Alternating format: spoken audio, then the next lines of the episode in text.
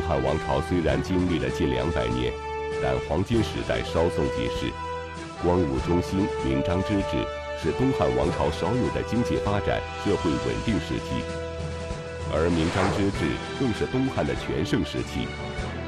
开创这一制式的，就是东汉的第二任皇帝汉明帝刘庄。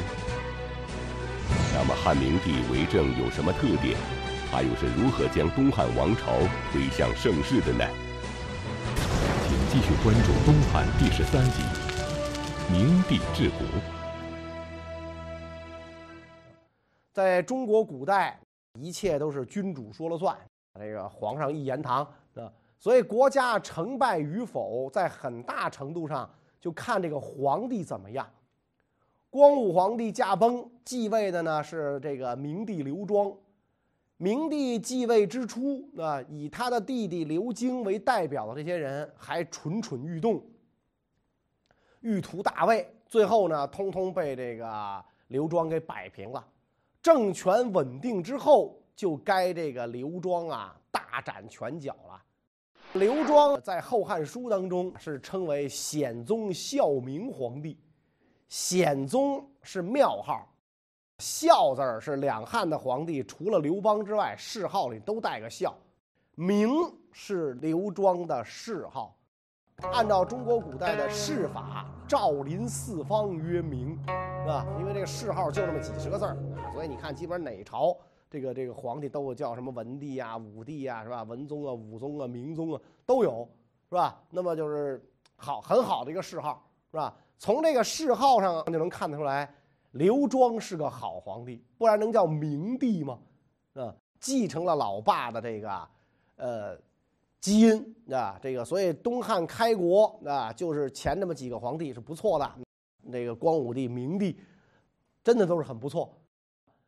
呃，刘秀呢也是个好皇帝，他老爹刘秀是个好皇帝啊，但是这位好皇帝呢，这个爱好谶纬之说。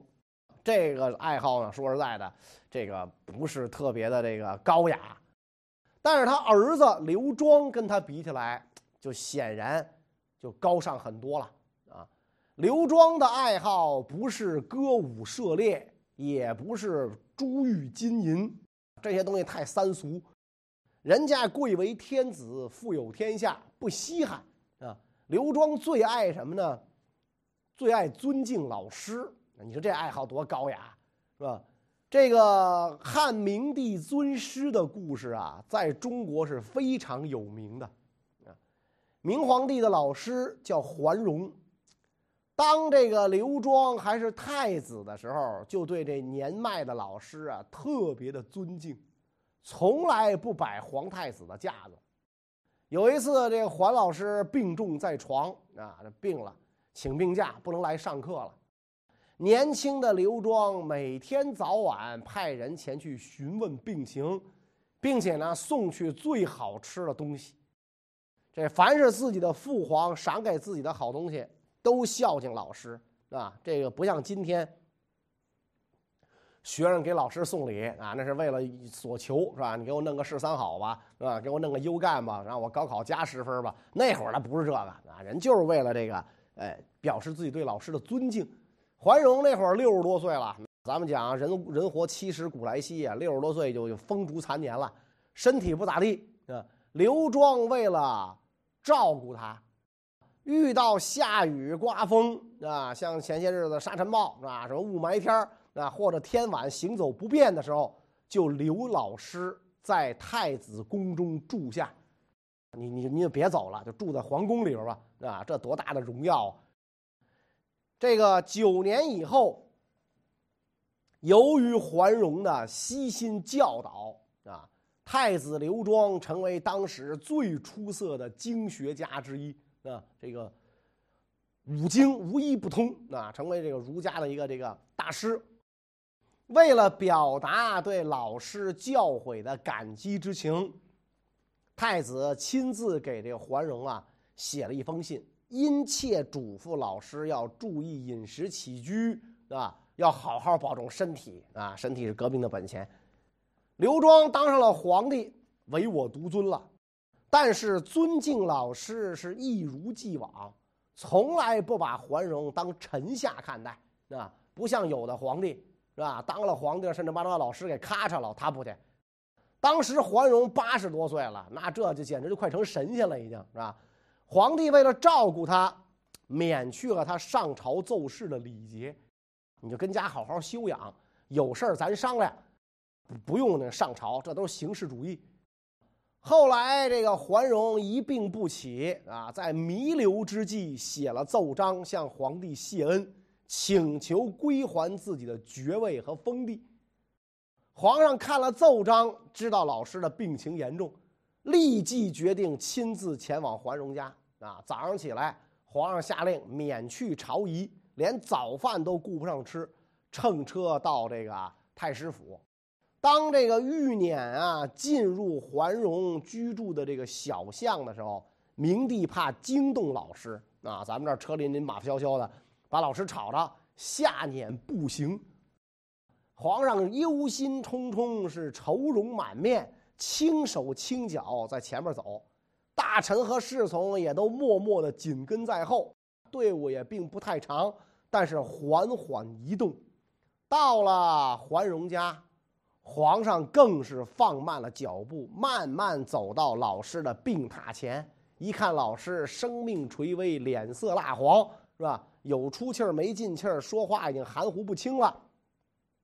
皇上忍不住是泪下潸然，然后不停的安慰老师：“你要静心养病，争取早日康复。”然后这样劝了一会儿，一看老师实在精力也不够了，没工夫跟你这唠嗑了，皇上就不再说话，而是默默的站着，一直看着自己的老师。过了好些时候，才依依不舍的离去。当然了，这个皇上的愿望很好，希望自己的老师啊早日康复，但毕竟。岁月不饶人，老师已经风烛残年。没过多久，这个老师病故的消息就传到了皇宫。皇帝这个时候是再也压抑不住自己巨大的悲痛，立即吩咐这个宦官准备丧服，亲自到这个府上去吊唁。到了府门前，还没等侍从揭开这玉脸、玉辇的这个帘儿。明帝就下了辇，三步两步就冲到了这个老师的灵柩前，流着泪行了大礼，亲自献上祭品，然后对老师的家人多有赏赐抚恤。啊，要说尊师这种事儿，自古至今就是一种美德啊。古人这个家里摆的牌位，天地君亲师，老师跟天地君王父母是并列的。所以尊重老师是人之常情，但是皇上能以九五之尊做到这一点，就更加难能可贵，啊！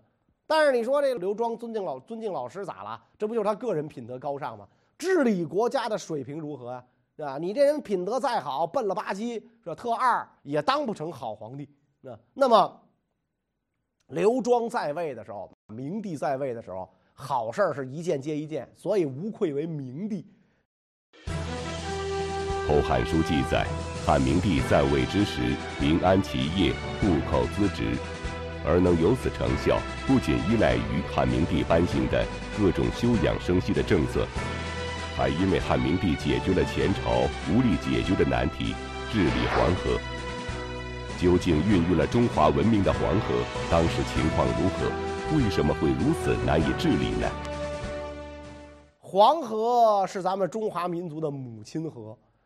但是咱母亲脾气不太好，啊，动不动就跟就就给儿子们脸色看，所以也是造成了无数灾难的苦难河啊！咱妈动不动就泛滥，你这玩意儿比较比比比较这个麻烦，而且黄河泛滥在历史上啊太多了啊，从来就没消停过。自古以来治黄都是大事儿难事儿，汉武帝的时候也曾经治理黄河。而且这个治理黄河啊，不光是花费大、用人多，这在其次，风险极高，稍有不慎，劳民伤财是次要的，弄不好朝廷的命就搭上了。后来元朝治理黄河，不就是一个明显的例子吗？把这么多人聚在工地上，就这帮人反了，莫道十人一只眼，此物一出天下反，这帮人反了，你这就麻烦大了。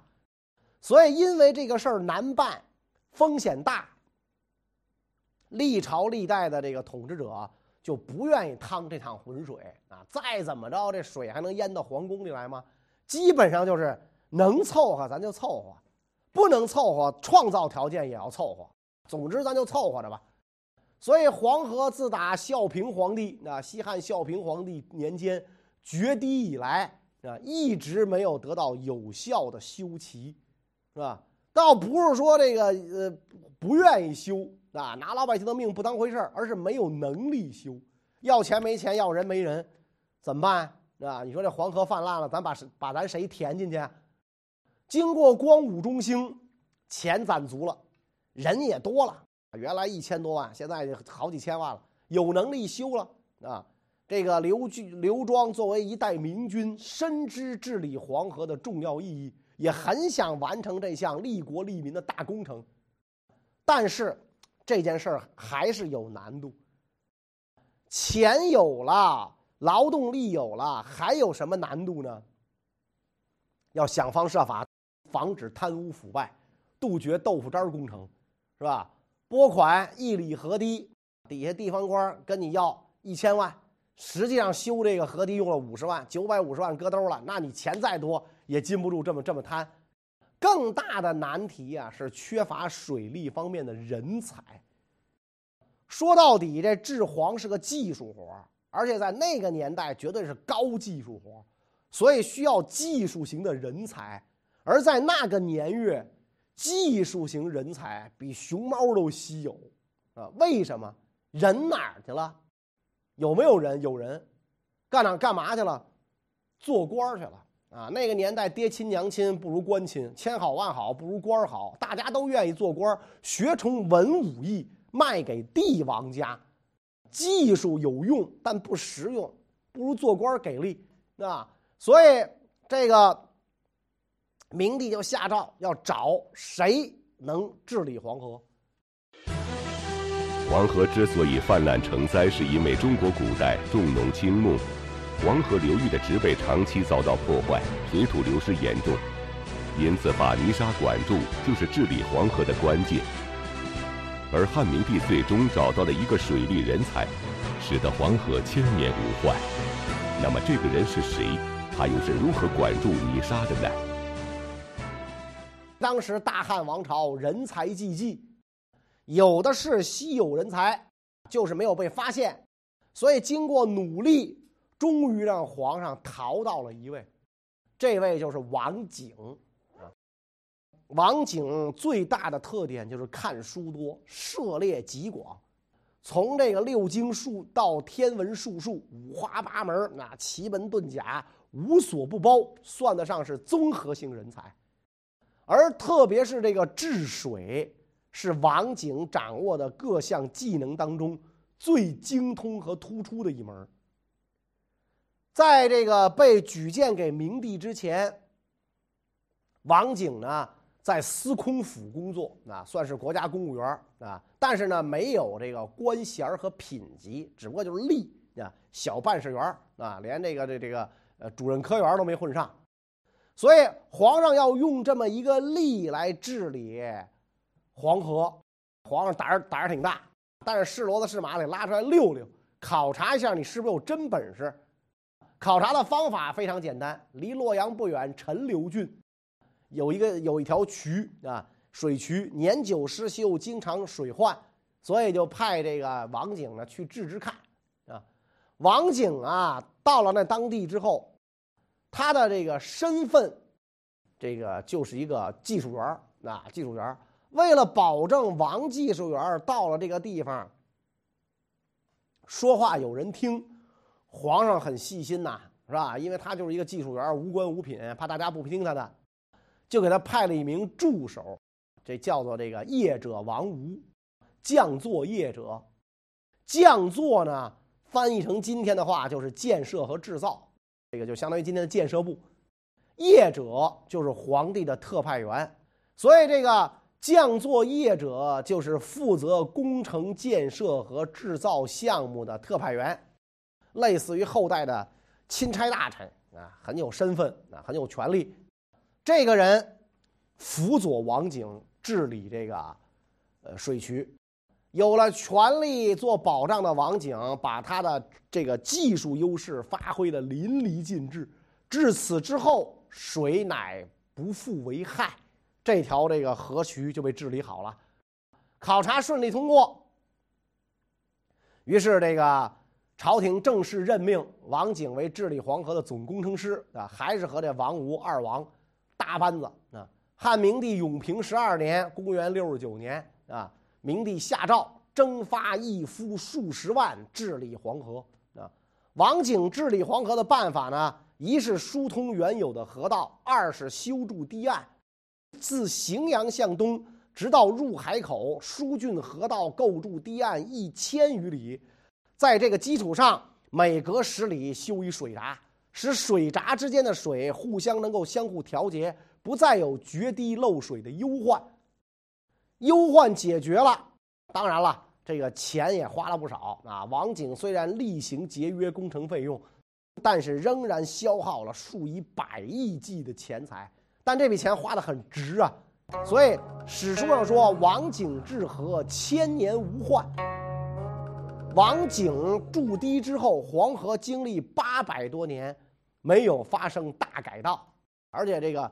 这个泛滥的时候也不多，啊，所以就变成了一条很理想的河道，啊，这个发挥了孕育中原大地的重要作用啊，在河水灌溉之下，粮食连年丰收，百姓殷实富裕，谷价一斛卖三十钱啊，光武帝登基都是一两黄金，是吧？现在是三十钱，牛羊遍野，大汉王朝进入全盛时期。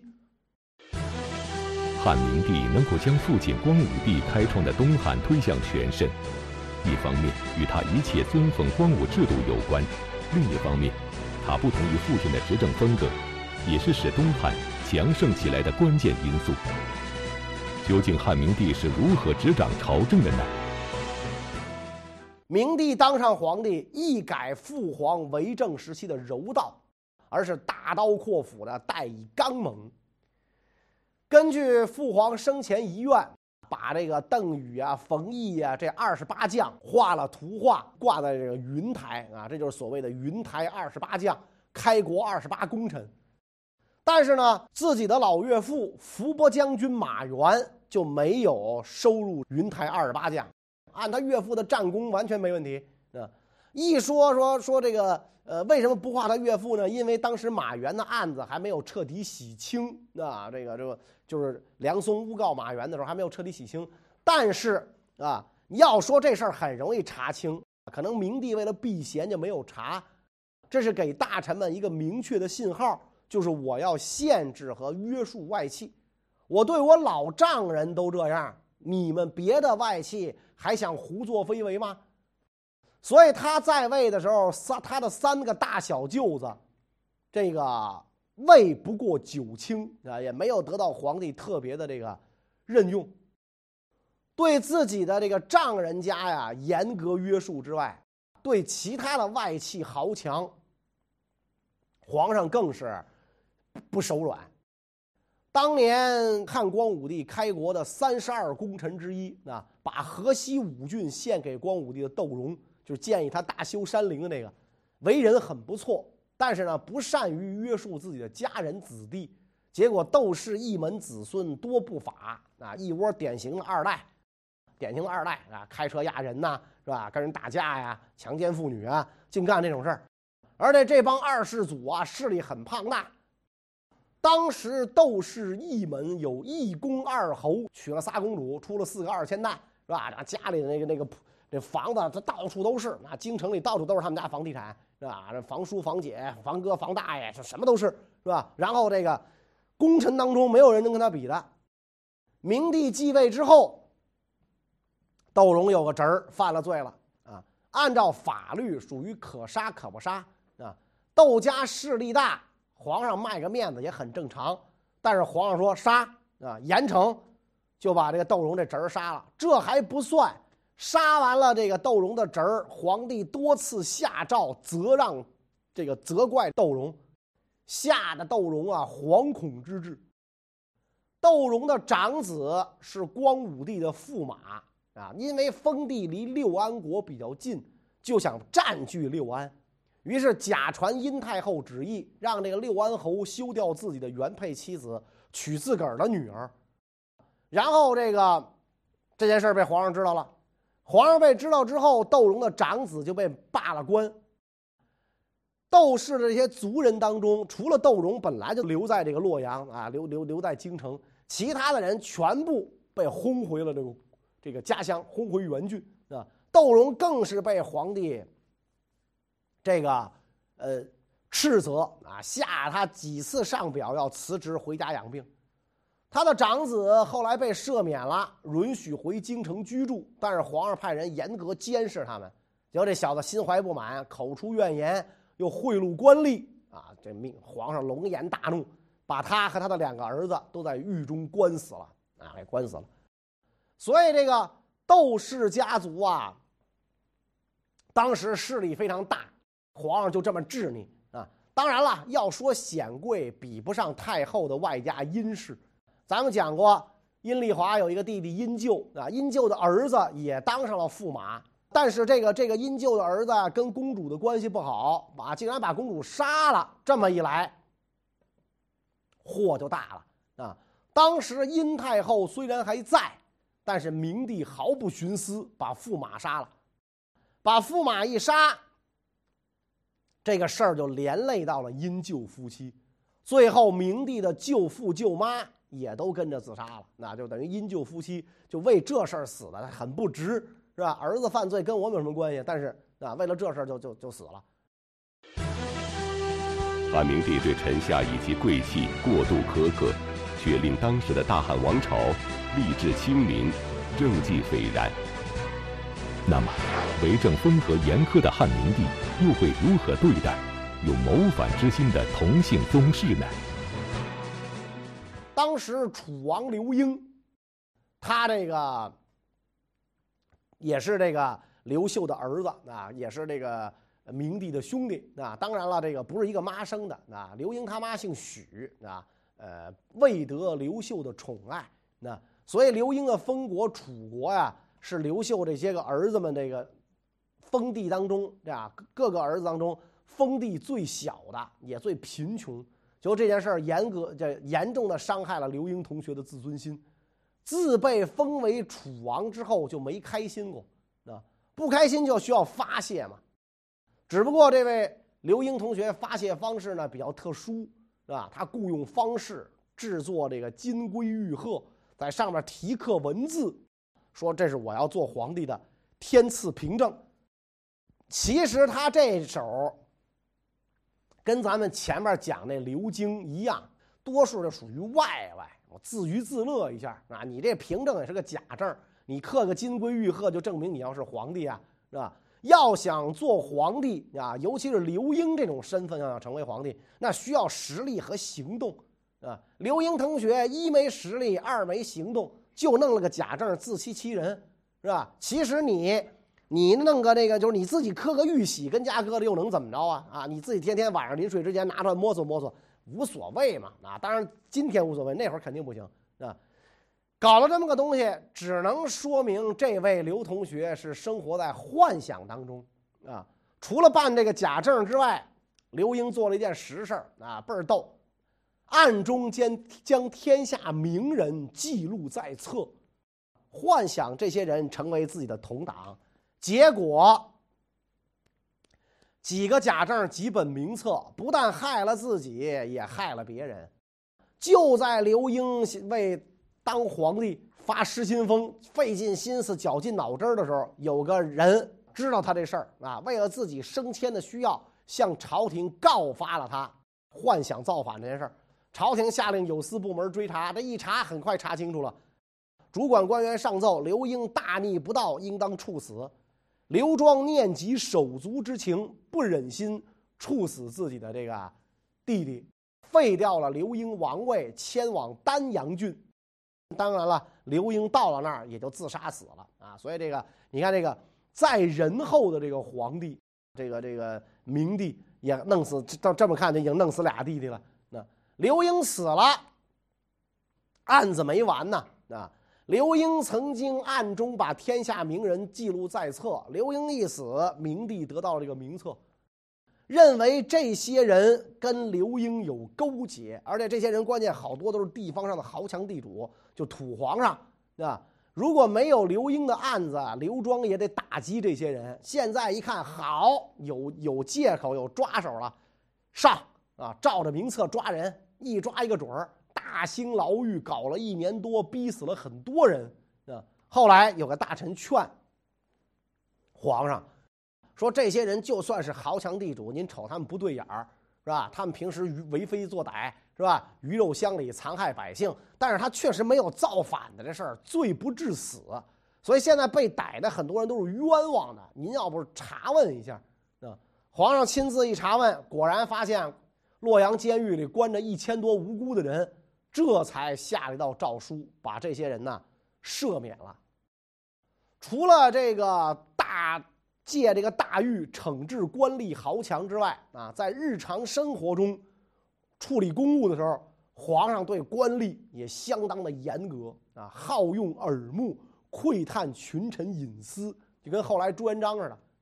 公卿等高官啊，在皇帝那儿被辱骂是家常便饭。啊，就皇上对他们要求太严了。那爱之深，可能责之切，打是疼，骂是爱，急了上脚踹。特别是皇上身边那些个伺候他的官员，都被皇上亲自动手揍过。刘庄脾气不好，性子比较急。有一次，因为一点小事对一个郎官发火，要用这手杖打这郎官。这郎官也不含糊，一看皇帝要打自己，就跑了，躲到皇帝的这个床底下不出来。啊，皇上很生气啊，自己又不能爬进去打他，打又打不着，就厉声高喊啊：“郎官出来啊，让我让我揍你！”然后这郎官就在床底下就回答说：“天子穆穆，诸侯惶惶，哪有皇上动手打狼？哪能有这事儿？说您这堂堂天子，你太不给面了。”皇上一听完之后一笑，才把他放过。所以明帝他这个脾气虽然暴躁，但是体恤民众。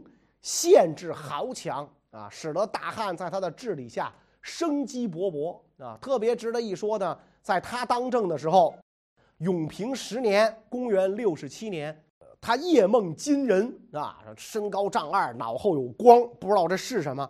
醒来之后跟大臣一说，大臣说：“西天有神，名曰佛啊，您梦的梦见佛了。”然后这个明帝呢，派两个这个大臣到西天去求取佛法。遇到两两位天竺高僧摄摩腾、竺法护，以白马驮四十二章经东来，佛教开始正式传入中国。所以，中国第一座寺庙就是洛阳的白马寺嘛。原来这寺是官署名，后来就变成了佛家的这个这个庙宇的名称。这些事儿啊，都是这个刘庄在内政上的举措啊。而在当时啊，在这个大汉。对外关系上还发生了一项重大的事情，影响深远，成就了一位英雄。那这是什么事儿呢？关于这个问题呢，我们下一讲再给大家讲。谢谢大家。